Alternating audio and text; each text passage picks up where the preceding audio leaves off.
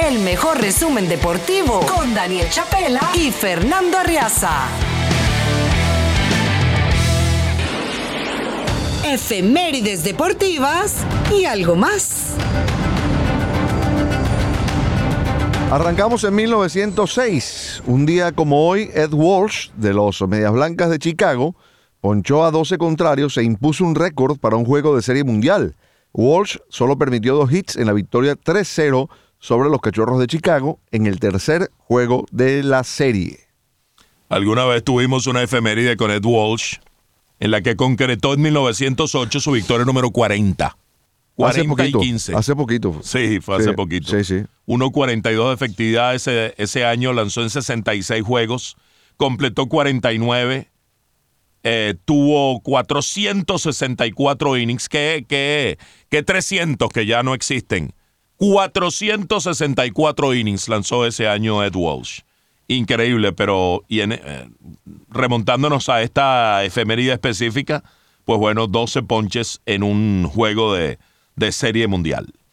1911, tal día como hoy, una 11 de octubre de aquel año, Ty Cobb de los Tigres de Detroit y Frank Schulte de los Cachorros de Chicago se quedan con el primer premio MVP otorgado en la historia.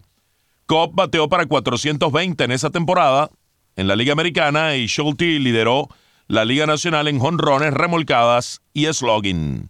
Primeros MVP de la historia. Bueno, y nos movemos hacia 1927 porque un día como hoy, eh, Lou Gehrig de los Yankees de Nueva York fue distinguido con el MVP de la Liga Americana por encima de Babe Ruth, quien en esa temporada impuso un récord de jonrones con 60. La decisión se basó en que Ruth no era elegible por ser ex ganador del premio. Condiciones de ese tiempo, ¿no? Sí, había ese tipo de, de condición que luego fue eliminada. La verdad no sé en qué momento de la historia fue eliminada, pero con toda razón. Claro. Eliminada. Un, un MVP puede ser un, varios años consecutivos si simplemente tiene los méritos para ganar de nuevo el galardón. Eh, la verdad, igual ese año no estaba fácil la distinción. Probablemente los 60 honrones junto a otros numeritos individuales de eh, Babe Ruth le daban el premio, pero la temporada de Gehrig de, de ese 27 fue absolutamente sensacional. Bateó para 373, 47 honrones, 173 remolcadas.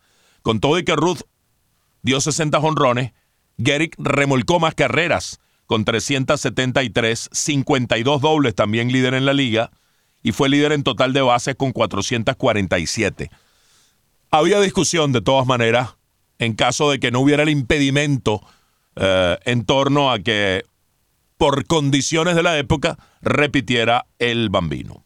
1943, tal día como hoy, los Yankees de Nueva York se convierten en el primer equipo en ganar 10 series mundiales.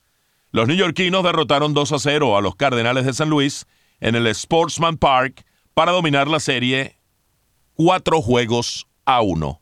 El primero con 10, el único con 15, el único con 20 y el equipo más ganador de la historia con 27, pero que tiene rato que no gana. El conjunto de los Yankees de Nueva York en uno de sus baches históricos más largos en cuanto a conquistas de la Serie Mundial no ganan desde 2009.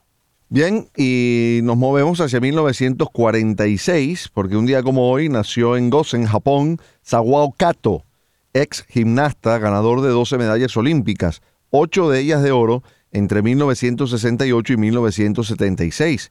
Kato ganó tres doradas en México 68, otras tres en Múnich 72 y dos en Montreal 1976. Kato no era el, el asistente del inspector Clouseau en las divertidas películas de, Sí, ¿no? de La Pantera Rosa con Peter Sellers. Kato. Creo que era el que siempre lo sorprendía, que buscaba a Clouseau que estuviera como agazapado, escondido para probar sus destrezas eh, defensivas. Y siempre le daba una paliza, siempre salía todo magullado y golpeado el inspector Clouseau de los clásicos del, del cine, esas películas de Blake Sellers con ah, la famosa interpretación o banda sonora de La Pantera Rosa. Pero no, este Cato es otro. Y cerramos esta primera tanda de efemérides en 1967. Tal día como hoy, un 11 de octubre de ese año, los Mediarrojas de Boston imponen un récord en Serie Mundial al conectar tres honrones consecutivos en el triunfo 8 a 6 ante los Cardenales de San Luis. Fue en el juego 6 de la serie y los honroneros, uno tras otro tras otro, fueron Carl Yastrzemski, Reggie Smith y Rico Petrocelli. Así que, sí, algo absolutamente excepcional en series mundiales. Tres honrones seguidos. Aquello de los Medias Rojas. Sin embargo, aquella serie terminó ganando la San Luis. Sí, señor. 1980, tal día como hoy, un 11 de octubre de ese año, debutan en la NBA los Mavericks de Dallas con una victoria 103 a 92 sobre los San Antonio Spurs en el Reunion Arena. Aquel roster de la 80-81 de los Mavericks de Dallas, pues tenía como coach a Dick Mota. Terminaron esa campaña con 15 y 67, un registro altamente negativo, y comenzaron su transitar en la NBA. Todavía no llegaba quien luego se convertiría en la gran figura y que los llevó al, al título. Todavía tampoco llegaba Mark Cuban como propietario, que le invirtió mucha plata y sobre todo Dirk, Nowitzki. Hoy día tienen a Luka Doncic como una de las estrellas más sólidas de la NBA. Ayer estuvo en Madrid eh, él y los Mavericks de Dallas, que perdieron contra el Real Madrid, por cierto, un partido amistoso. Eh, Doncic, por cierto, que llegó al Real Madrid con 13 años y debutó con 16. Sí. Eh, habla perfecto español, Luka Doncic. Seguimos. 1992, un día como hoy, Dion Sanders se presentó para jugar en un mismo día en la NFL y en las grandes ligas. Sanders jugó con los eh, Falcons de Atlanta en Miami ante los Dolphins y luego tomó un vuelo a Pittsburgh donde los Bravos de Atlanta enfrentarían a los Piratas en el quinto juego de la serie de campeonato de la Liga Nacional. Lamentablemente no estuvo entre los titulares y no salió a jugar como suplente. Los Bravos ganaron ese día 7 a 1, pero Sanders no pudo hacer historia. Bueno, faltaría más, ¿no? Hizo el esfuerzo, se montó en el avión y tenía la intención de jugar.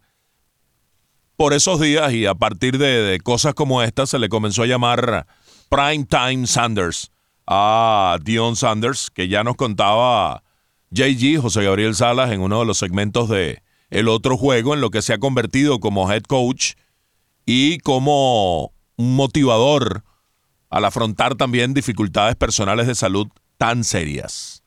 2020, tal día como hoy, Rafael Nadal vence a Novak Djokovic para ganar el título de Roland Garros.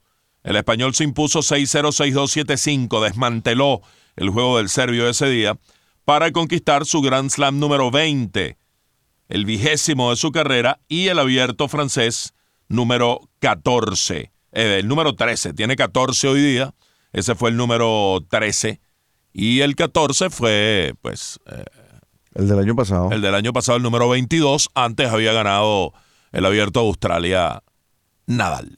En ese mismo año, eh, un día como hoy, Los Ángeles Lakers ganaron el sexto juego de la final 106 por 93 sobre el Miami Heat en la burbuja de Orlando, aquí en Florida. Con su triunfo, los Lakers igualan o igualaron a los Celtics de Boston como los equipos más ganadores en la historia con 17 trofeos. De igual forma, LeBron James se convirtió en el primer jugador que gana el MVP eh, de las finales con tres equipos distintos. Antes lo había hecho con Miami y con Cleveland. Sí, aquella temporada de la burbuja de Orlando que, mm, digamos, se descuadró en el calendario habitual de la NBA producto de la, de la pandemia. Ya la NBA está en pretemporada.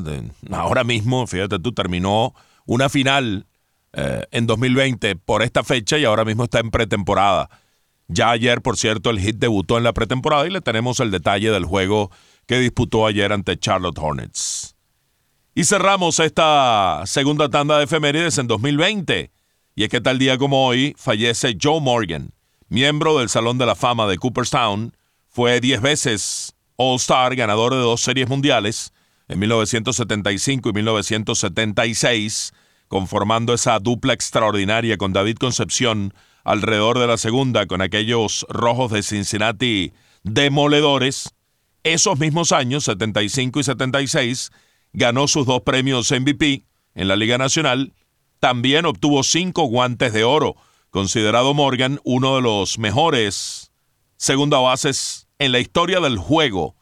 Y luego hizo una transición muy fluida a la caseta de transmisión. Trabajó como comentarista en la cadena ESPN. Era muy grato, muy didáctico en sus explicaciones. Hizo una dupla por muchos años muy, muy, repito el término, grata de escuchar al aire con, con John Miller y falleció a los 77 años el eh, gran Joe Morgan. Con Daniel Chapela y Fernando Arriaza no necesitas ver los juegos, ellos te lo cuentan.